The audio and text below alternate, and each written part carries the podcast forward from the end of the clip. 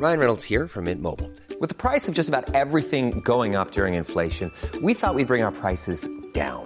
So to help us, we brought in a reverse auctioneer, which is apparently a thing. Mint Mobile unlimited premium wireless. Ready to get 30, 30, bit to get 30, bit to get 20, 20, 20, bit to get 20, 20, bit to get 15, 15, 15, 15 just 15 bucks a month. So, Give it a try at mintmobile.com slash switch. $45 upfront for three months plus taxes and fees. Promo for new customers for limited time. Unlimited more than 40 gigabytes per month. Slows. Full terms at mintmobile.com. Bonjour, aujourd'hui dans la santé expliquée à ma fille, je répondrai aux questions de Sacha sur les effets du soleil sur notre peau. Et nous vous dirons tout sur les mythes et réalités du bronzage. Puis avec le docteur Martin Blachier, nous verrons s'il faut s'inquiéter de ce que certains appellent déjà la septième vague.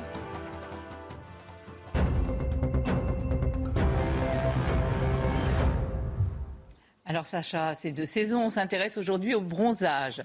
Alors pour beaucoup, c'est un synonyme de vacances réussies, voire pour certains de séduction, mais pour notre corps, c'est un moyen de défense. Alors, s'il y a moyen de défense, c'est qu'il y a attaque ou agression. Alors, c'est quoi l'agresseur? C'est le soleil? C'est euh, la chaleur? Ça vient d'où? Alors pour le bronzage, c'est essentiellement le soleil, effectivement, et plus exactement, ce sont les rayonnements ultraviolets, des rayonnements qu'on voit pas, hein, euh, qui arrivent à la surface de la peau et qui vont euh, l'attaquer. Mais avant de parler de tout ça, il faut qu'on revoie un petit peu comment est composée la peau. hein. On va voir ça rapidement avec de très belles images de l'INSERM.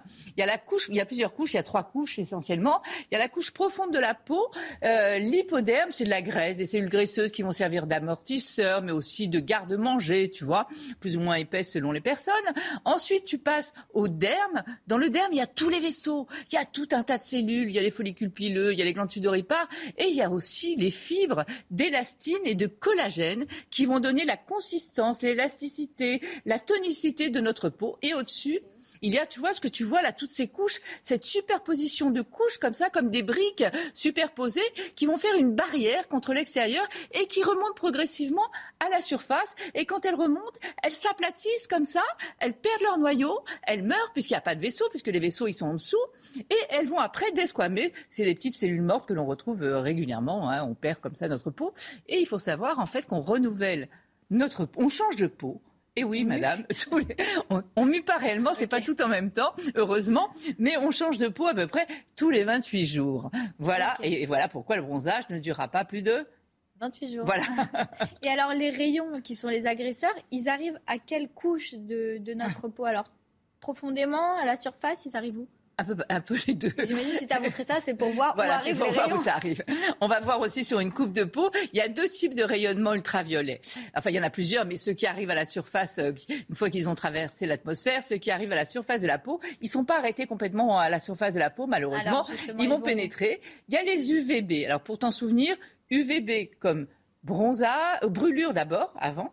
UVB comme brûlure et UVB comme bronzage. Et puis, il y a après, alors eux, ils vont pénétrer euh, dans l'épiderme et ils, vont traverser couche. la, la couche la plus superficielle de la peau, l'épiderme. Et après, tu as aussi les ultraviolets A. Pour t'en souvenir, A comme âge. Âge, c'est surtout vieillissement. hein. Ce sont qui, eux qui sont essentiellement responsables du vieillissement. On va voir jusqu'où ils pénètrent dans la peau. Eux, ils vont plus profondément. Et ensuite, tu vois sur les UVA, donc A comme âge et aussi allergie, il y en a des courts et il y en a des longs. Il y en a qui vont même aller jusque dans le derme. Et c'est eux qui sont responsables du vieillissement parce qu'ils vont abîmer les fibres dont je te parlais, d'élastine et de collagène qui sont dans le derme et qui permettent à la peau d'être tonique, élastique, jeune. Ça les casse, voilà, ça. ça. les casse et donc c'est eux responsables du vieillissement. Les premiers, surtout euh, brûlure et bronzage, et les seconds, surtout vieillissement. Et les deux, de toute façon, ça abîme la peau puisque ça entraîne la formation, ce qu'on appelle le stress oxydatif. Ça fait vieillir la peau des oxydants euh, qui abîment la peau de toute façon. Ok, et là, je reviens au bronzage. Tu nous as dit que bah, que c'était un mécanisme de défense. Mais en quoi le fait d'avoir notre peau qui se colore pendant le bronzage, ça nous défend? Quel est le lien entre mécanisme de défense et bronzage? Alors, euh, le, lorsque les, les rayonnements arrivent, en fait, il y a deux mécanismes de défense contre le soleil. En fait, la peau, elle veut se débarrasser de cet agresseur qu'est le, le rayonnement. hein. Qu'est-ce qu'elle va faire Elle ne veut pas que ça pénètre dans la peau pour attaquer les cellules en profondeur. Donc, qu'est-ce qu'elle va faire? Elle va d'abord s'épaissir. Donc, il va y avoir un épaississement, tu vois, de la couche euh, que l'on a vue tout à l'heure. De... C'est pas le bronzage, c'est juste Non, c'est la peau qui On sent bien que l'été, on a une peau un peu plus Oui, épaisse. ouais, tu, ouais. tu vois, à gauche, une peau sans soleil.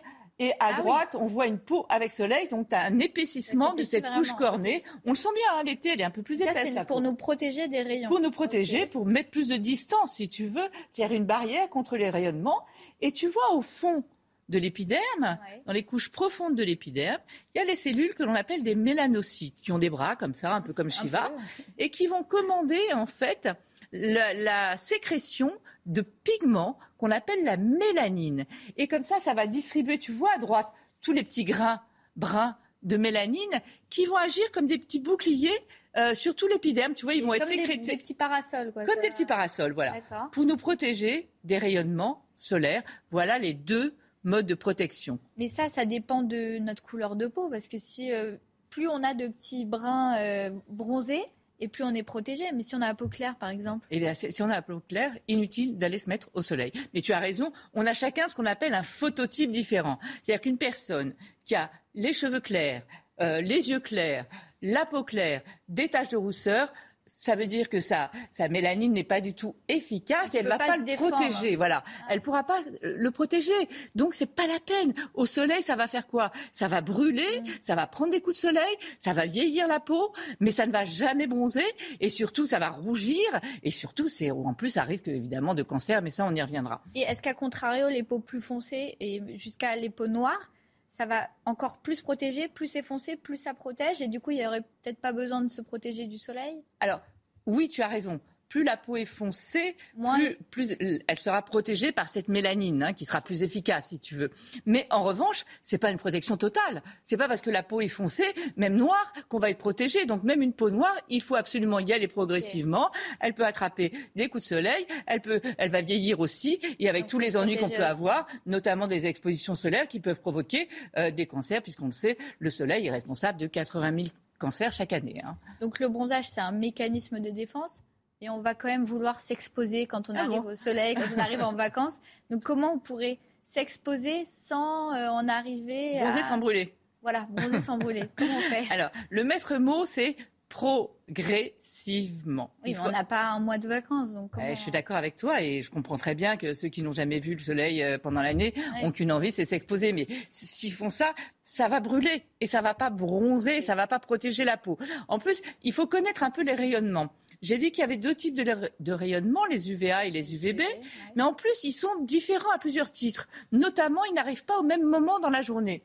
Regarde sur cette, euh, cette image, tu vois bien, en jaune, il y a les UVA, ceux qui sont responsables du vieillissement de la peau. On voit bien qu'ils sont toute la journée, dès le lever du soleil jusqu'au soir au coucher. Bien sûr, ils augmentent en intensité dans la journée, mais ils sont là toute la journée. En revanche, tu vois les UVB en rouge. En fait, il y a une espèce de pic. Ils sont très peu nombreux euh, toute la matinée et entre 12h et 16h C'est pour ça qu'on hors d'été. hein. pas s'exposer entre Voilà. 12h et 16h. C'est pas pour vous embêter qu'on vous dit de ne pas vous exposer euh, entre 12h et 16h. C'est simplement parce que c'est le moment où il y a tous les ultraviolets, donc ceux qui sont responsables des brûlures, aussi du bronzage après, mais d'abord des brûlures. Et ça, c'est toute l'année ou c'est... Alors, c'est- Tout- les, tout les UVA, ils sont là tout le temps. C'est pour ça qu'on devrait mettre finalement toute l'année euh, des crèmes de protection. Alors, et en plus, les UVA, eux, ils sont particuliers. Ils passent à travers les nuages. Donc, ceux qui sont responsables du vieillissement de la peau. hein. Donc même quand on n'a pas le soleil qui tape sur nous, il passe Oui, quand même. oui, oui. Et il passe à travers les vitres. Regarde la photo de ce visage d'un camionneur qui était donc euh, à gauche, à sa gauche, euh, il y avait la vitre.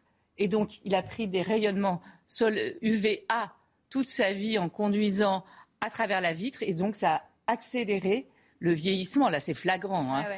On voit vraiment que donc les UVA, ils sont là tout le temps et ils sont responsables du vieillissement de la peau. Mais j'en reviens au bronzage. Ah oui, si pardon. on veut bronzer, comment on fait alors? Donc- Donc, on n'y va pas entre Euh, midi à 16h, Exact. ok. On y va progressivement le temps que le bronzage puisse s'installer et commencer à nous protéger.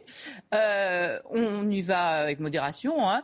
et puis et puis surtout avec des protections solaires, bien entendu. Ouais, ou Et sous un parasol. euh, ou- Alors sous un parasol, attention. Parce que les rayonnements, quand ils arrivent à la surface, euh, sur une surface inerte, ils vont se réfléchir aussi. Et Ça veut dire notamment, que même sous un parasol, on n'est pas protégé? ouais, le sable, c'est une réflexion à peu près de 25% de des rayonnements qui sont réfléchis. Donc c'est pas mal. Hein. Ça veut dire qu'il faut mettre de la crème et se protéger même quand on Même est sous à le. oui. Ah, bon, là, là, il y a quelques exemples. La neige, bon, c'est pas trop d'actualité. Mais tu vois, le sable, c'est sable, 25%. Le bitume, mais oui, même quand tu marches euh, en ville sur le bitume, Bah, il y a un peu de réflexion. Donc, il faudrait mettre de la crème protectrice toute l'année et partout. Donc et le on maître mot, c'est crème, euh, crème, euh, crème. Crème, oui. Alors les crèmes, on les met pas n'importe comment. Il faudrait les mettre avant d'aller s'exposer. Il faudrait en mettre beaucoup, renouveler toutes les deux heures, après chaque bain. Oui, ne pas oublier ce qui est directement perpendiculaire au rayonnement solaire, c'est-à-dire mettre un chapeau pour protéger le crâne évidemment, mais là, l'arête du nez, le dessus des oreilles, on l'oublie toujours celui-là, le dessus des oreilles, le dessus des pieds aussi, euh, sinon c'est là qu'on va brûler et c'est vrai qu'on n'y pense pas assez, il faut en mettre partout, surtout les enfants. On oublie. Pas de soleil. Les, les enfants, leur système Les de enfants, protection. les bébés. Les, bébés, Même les enfants. Oui, les bébés, même les enfants. hein. Leur système de protection, enfin pas, pas à 10 ans, mais euh, tout petit, leur système de protection, leur mécanisme de défense n'est pas encore mature. En plus, franchement, euh, y aller entre midi et 16 heures, il fait chaud, c'est désagréable. Et puis eux, ils s'en foutent d'être bronzés. Hein. Euh, donc vraiment, Les on, enfants, non. on ne les emmène jamais avant midi et après, euh, avant 16 heures. Est-ce qu'ils risquent de, de faire des coups de soleil On les amène, de- pardon, jamais entre midi et 16 heures. Les enfants, on les met pas au soleil. On les protège. On leur met chapeau, lunettes, crème. On les fait boire régulièrement. Voilà. Femme enceinte, pas de soleil. Femme- oui, femme enceinte, c'est différent. C'est parce qu'en fait, elle peut faire ce qu'on appelle le masque de grossesse avec le soleil, avoir des taches sur le visage, voire sur le ventre. Donc on évite aussi, puis c'est pas très agréable non plus. hein. Et Hein est-ce qu'on peut euh, préparer sa peau en amont, c'est-à-dire avant de s'exposer, par exemple faire des UV, euh, prendre Ouais. des pilules, euh, faire des gommages Eh ben Non, il n'y a rien qui marche. Les, les UV, on oublie parce que dans les cabines, il n'y a que des UVA, des ultraviolets A, donc qui provoquent le vieillissement de la peau et vous ne bronzerez pas. Il y a une espèce de petite couleur qui va durer 12 heures. C'est ce que les dermatos appellent le bronzage d'un soir, mais ça fera vieillir votre peau sans bronzage, donc on oublie. Après, pilules. les pilules n'ont pas fait la preuve de leur efficacité Euh, scientifique. les gommages. euh, Oui, pour, pour avoir, oui, pour enlever le côté euh. de, de peau morte, la, la couche qui grisaille un peu le, la couleur du bronzage, on peut effectivement, avant, faire un léger gommage, voilà, prendre beaucoup de vitamines, des, des, des antioxydants, des, tous les légumes de l'été bien colorés avec du lycopène, Ah, des ça bêta. Oui, ça aide un petit peu et tout. Ça évite le stress oxydatif. Donc on le voit, le soleil, évidemment, c'est l'ennemi numéro un de notre peau, mais c'est notre allié, bonne humeur, forme physique, énergie, euh, solidité de nos os avec la vitamine D. Donc c'est à consommer avec modération, pas à n'importe quelle heure et toujours de manière progressive et avec des protections. On se retrouve dans un instant avec le docteur Martin Blachier pour parler de cette septième vague qu'on nous annonce.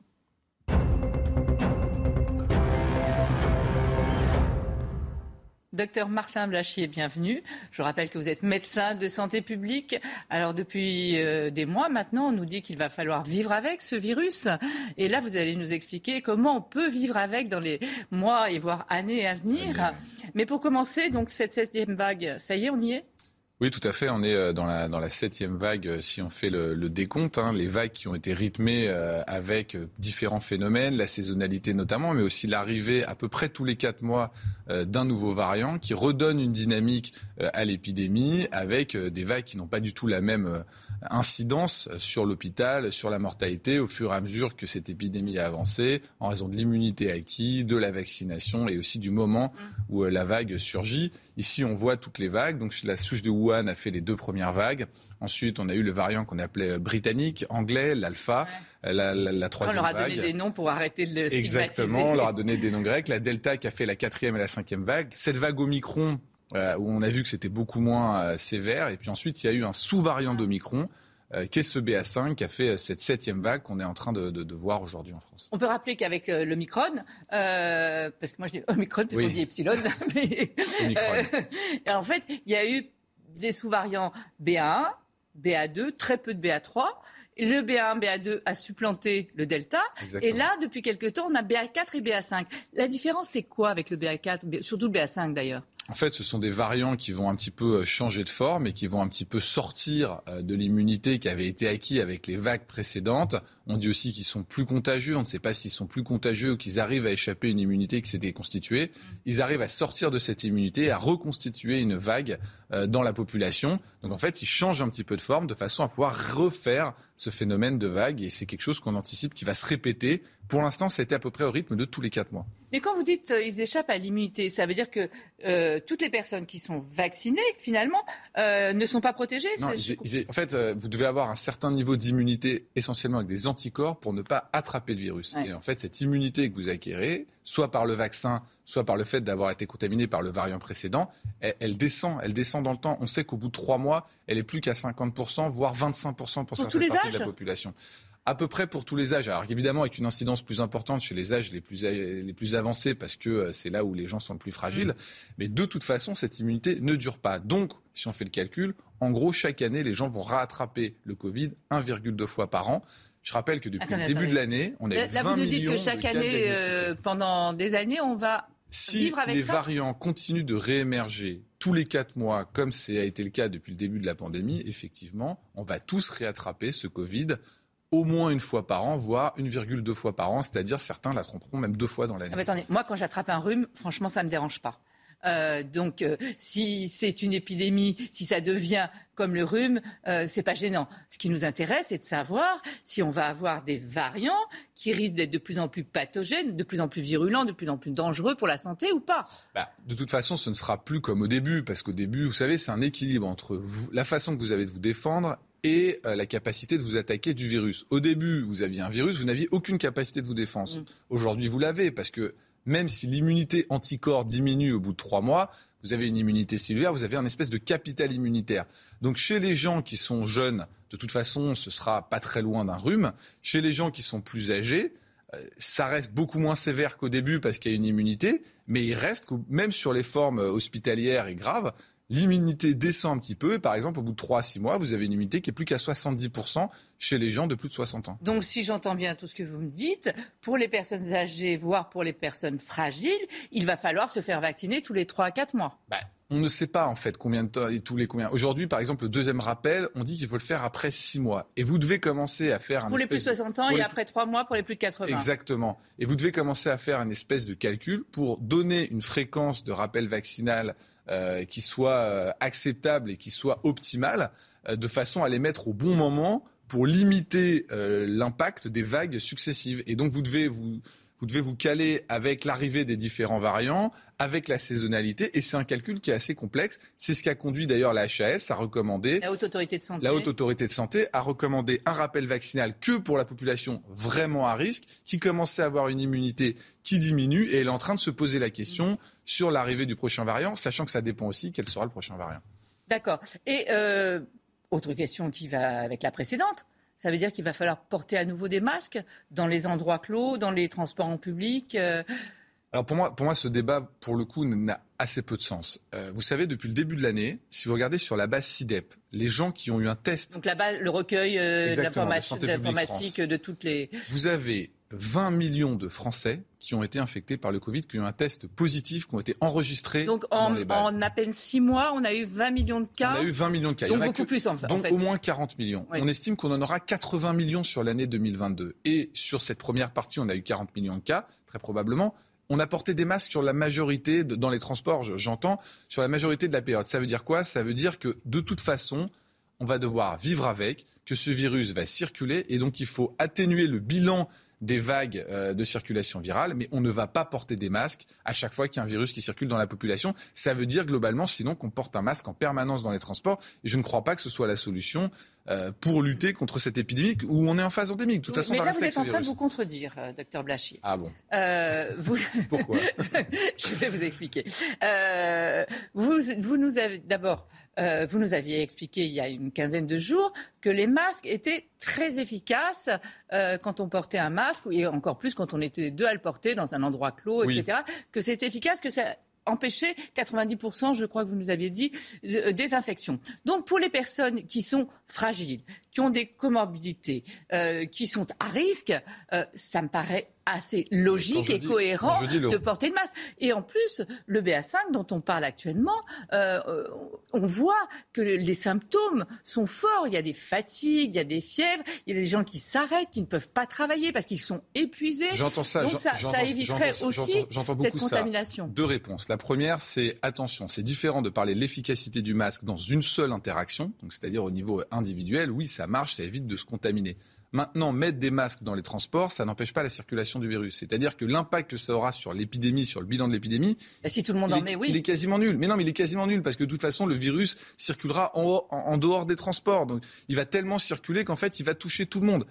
il faut accepter le fait que tout le monde, à peu près, attrapera le Covid chaque année. Personne n'arrivera à être en dehors de cette épidémie, à tel point c'est endémique. Donc ça, c'est mon premier point. Ce qui ne veut pas dire que si vous êtes dans une interaction avec quelqu'un, vous savez qu'il est malade, porter le masque à ce moment-là vous empêchera pas de, l'attraper. Mm. La deuxième chose, c'est sur cette histoire que le BA5 est plus sévère. On dit ça sur chaque variant. Le problème, c'est qu'on a une très mauvaise idée. sur le BA2, BA3, on avait dit qu'il était moins sévère. On, a une Oui, mais on ne sait pas en fait l'incidence réelle euh, de ces de ces variants. C'est-à-dire qu'on fait toujours des ratios entre le nombre de personnes qui sont infectées et le nombre de personnes qui sont à l'hôpital, mais le nombre de personnes qui sont infectées, on n'en a jamais une très bonne idée. Donc c'est très très difficile de vraiment bien évaluer la virulence de chacun de ces variants. Ce qui est sûr, c'est qu'on est encore dans la famille Omicron mm. et que ça reste beaucoup moins virulent que les delta, alpha, bêta qu'on avait avant.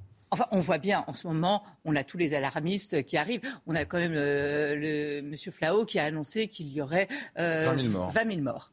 Alors nous, c'est pas du tout les estimations qu'on a. Euh, on est plutôt autour euh, de 5000, euh, entre 3500 et 5000. lui, ce qu'il a fait, c'est qu'il a fait un calcul simplissime, c'est-à-dire qu'il a pris la situation au Portugal. Il a dit la population est, 10 fois, 7 fois plus importante en France qu'au Portugal. Il a multiplié le bilan portugais par 7.